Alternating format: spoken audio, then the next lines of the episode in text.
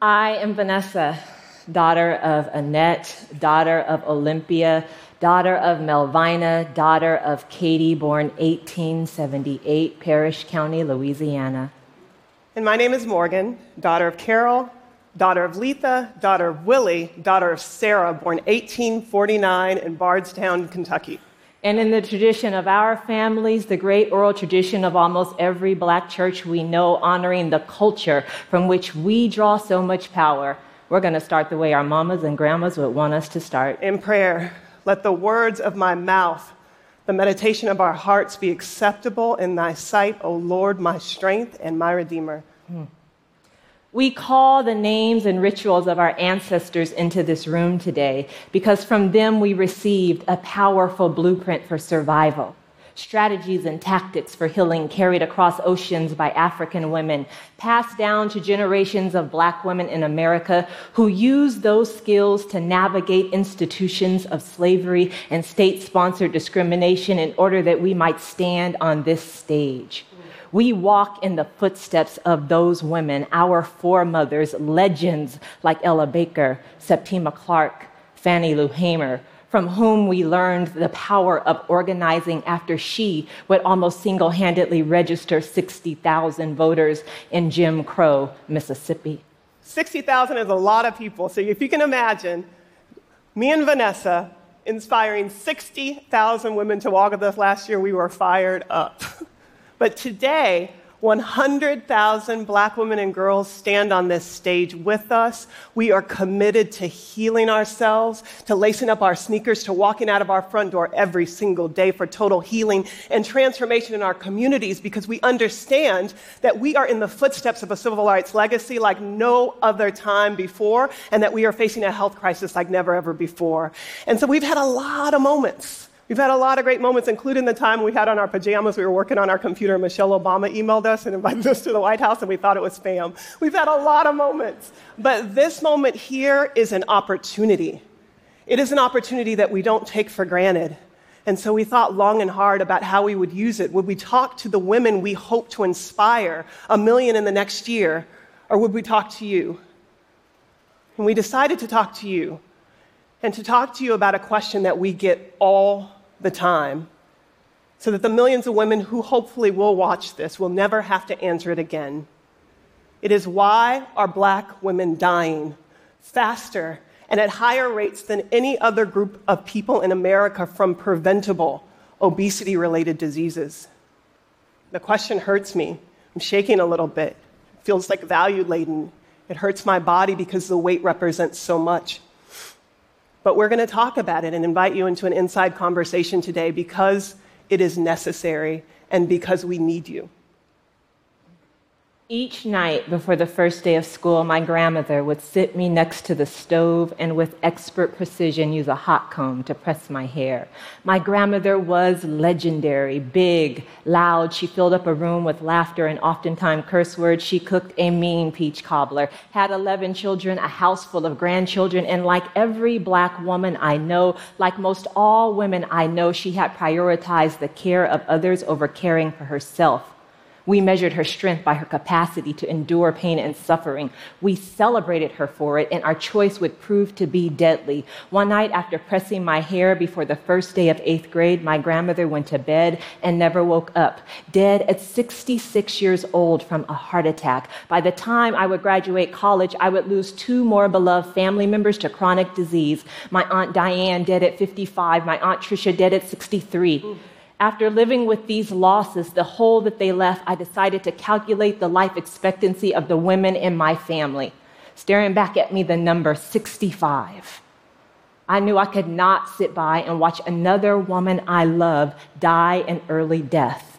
So, we don't usually put our business in the streets. Let's just put that out there. But I have to tell you the statistics.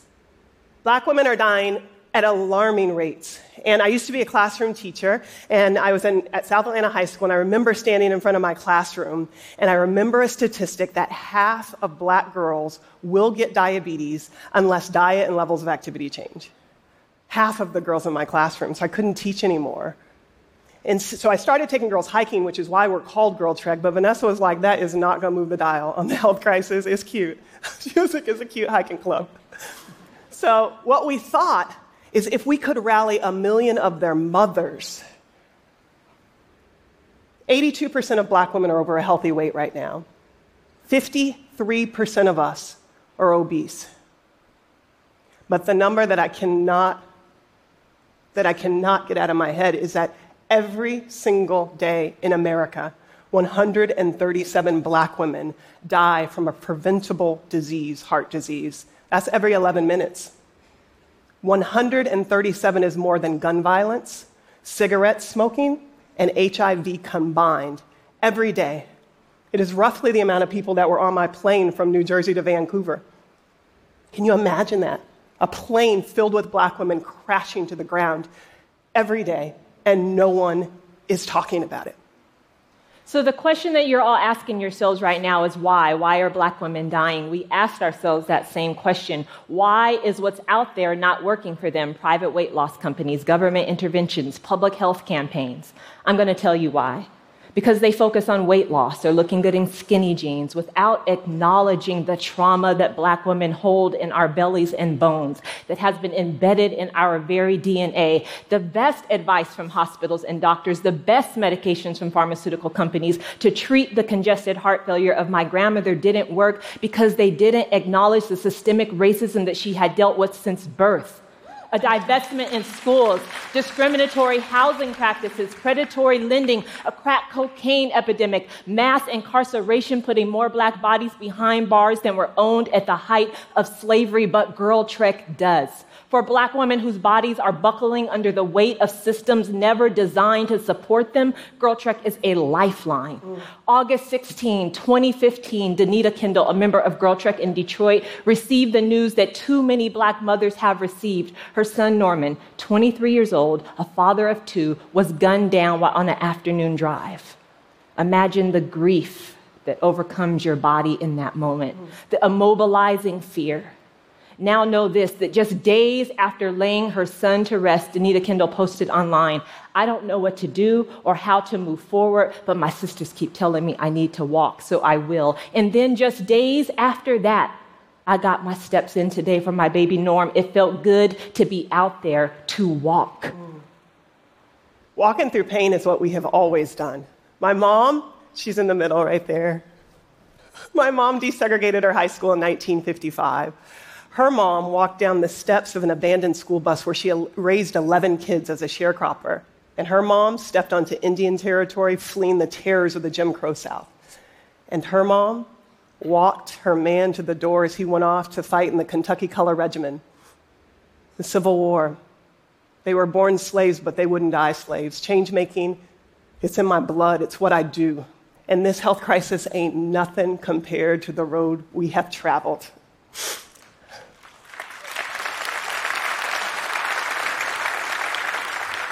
So it's like James Cleveland, I don't feel no ways tired. So we got to work. We started uh, looking at models of change. We looked all over the world. We needed something not only that was a part of our cultural inheritance, like walking, but something that was scalable, something that was high impact, something that we could replicate across this country. So we studied models like Wangari Maathai, who won the Nobel Peace Prize for inspiring women to plant 50 million trees in Kenya. She brought Kenya back from the brink of environmental devastation. We studied these systems of change and we looked at walking walking scientifically. And what we learned is that walking just 30 minutes a day can single handedly decrease all of your, or 50% of your risk of diabetes, heart disease, stroke, even Alzheimer and dementia.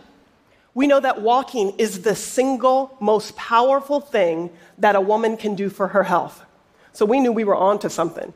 Because from Harriet Tubman to the women in Montgomery, when black women walk, things change. So, how did we take this simple idea, walking, and start a revolution that would catch a fire in neighborhoods across America? We used the best practices of the civil rights movement. We huddled up in church basements. We did grapevine information sharing through beauty salons. We empowered and trained mothers to stand on the front lines. We took our message directly to the streets, and women responded. Women like Lakeisha in Chattanooga, Chrysanthi in Detroit, Onika in New Orleans, women with difficult names and difficult stories. Join Girl Trek every day and commit to walking as a practice of self care. Once walking, those women get to organizing, first their families, then their communities to walk and talk and solve problems together. They walk and notice the abandoned building. They walk and notice the lack of sidewalks, the lack of green space, and they say no more. Women like Susie Page in Philadelphia, who after walking daily past an abandoned building in her neighborhood, decided, I'm not waiting. Let me rally my team. Let me grab some supplies. Let me do what no one else has done for me and my community. We know one woman can make a difference because one woman has already changed the world, and her name is Harriet Tubman. And trust me, I love Harriet Tubman. I'm obsessed with her, and I, I, used to be a history teacher. I will not tell you the whole history. I will tell you four things. So I, I got in my, I used to have an old Saab, the kind of canvas top that drips on your head when it rains, and I drove all the way down to the eastern shore of Maryland. And when I stepped on the dirt that Harriet Tubman made her first escape, I knew she was a woman just like we are, and that we could do what she had done. And we learned four things from Harriet Tubman. The first one do not wait. Walk right now in the direction of your healthiest, most fulfilled life because self care is a revolutionary act. Number two, when you learn the way forward, come back and get a sister. So, in our case, start a team with your, friend, your friends, your family, your church. Number three, rally your allies. Every single person in this room is complicit in a Tubman inspired takeover. And number four, find joy. The most underreported fact of Harriet Tubman is that she lived to be 93 years old. And she didn't live a, just an ordinary life. Uh-uh. She was standing up for the good guy. She married a younger man. She adopted a child. She was, she was I'm not kidding. She lived, and I drove up to her house of freedom in upstate New York, and she had planted apple trees. And when I was there on the Sunday, they were, they were blooming. Do you call do they bloom? They were, the apples were in season. And I was thinking, she left fruit for us the legacy of Harriet Tubman every single year. And we know that we are Harriet, and we know that there is a Harriet in every community in America. We also know that there's a Harriet in every community across the globe and that they could learn from our Tubman doctrine, as we call it, the four steps Imagine the possibilities beyond the neighborhoods of Oakland and Newark to the women working rice fields in Vietnam, tea fields in Sri Lanka, the men, women on the mountainsides of Guatemala, the indigenous reservations throughout the vast plains of the Dakotas. We believe that women walking and talking together to solve their problems is a global solution. And I'll leave you with this because we also believe it can become the center of social justice again. Vanessa and I were in Fort Lauderdale. We had an organizer training, and I was leaving and I got on the airplane and I saw someone I knew, so I waved. And as I'm waiting in that long line that you guys know, waiting for people to put their stuff away, um, I looked back and I realized I didn't know the woman, but I recognized her. And so I, I blew her a kiss because it was Sabrina Fulton, Trayvon Martin's mom, and she whispered, Thank you, back to me. Um, and I can't help but wonder what would happen if there were groups of women walking on Trayvon's block that day, or what would happen in the south side of Chicago every day if there were groups of women and mothers and aunts and cousins walking, or along the polluted rivers of Flint, Michigan. I believe that walking can transform our communities because it's already starting to. We believe that the personal is political. Our walking is for healing, for joy, for fresh air, quiet time, to connect and disconnect, to worship. But it's also walking so that we can be healthy enough to stand on the front lines for change in our communities. And it is our call to action to every black woman listening, every black woman in earshot of our voice, every black woman who you know, think about it. The woman working front desk reception at your job, the woman who delivers your mail, your neighbor our call to action to them to join us on the front lines for change in your community. And I'll bring us back to this moment and why it's so important for my dear, dear friend Vanessa and I. It's because it's not always easy for us. And in fact, we have both seen really, really dark days. From the hate speech to the summer of police brutality and violence that we saw last year, to even losing one of our walkers, uh, Sandy Bland, who died in police custody. But the most courageous thing we do every day is we practice faith that goes beyond the facts, and we put feet to our prayers every single day. And when we get overwhelmed, We think of the words of people like Sonia Sanchez, the poet laureate, who says, Morgan, where is your fire? Where is the fire that burned holes through slave ships to make us breathe? Where is the fire that turned guts into chitlins, that took rhythms and made jazz, that took sit ins and marches and made us jump boundaries and barriers? You got to find it and pass it on.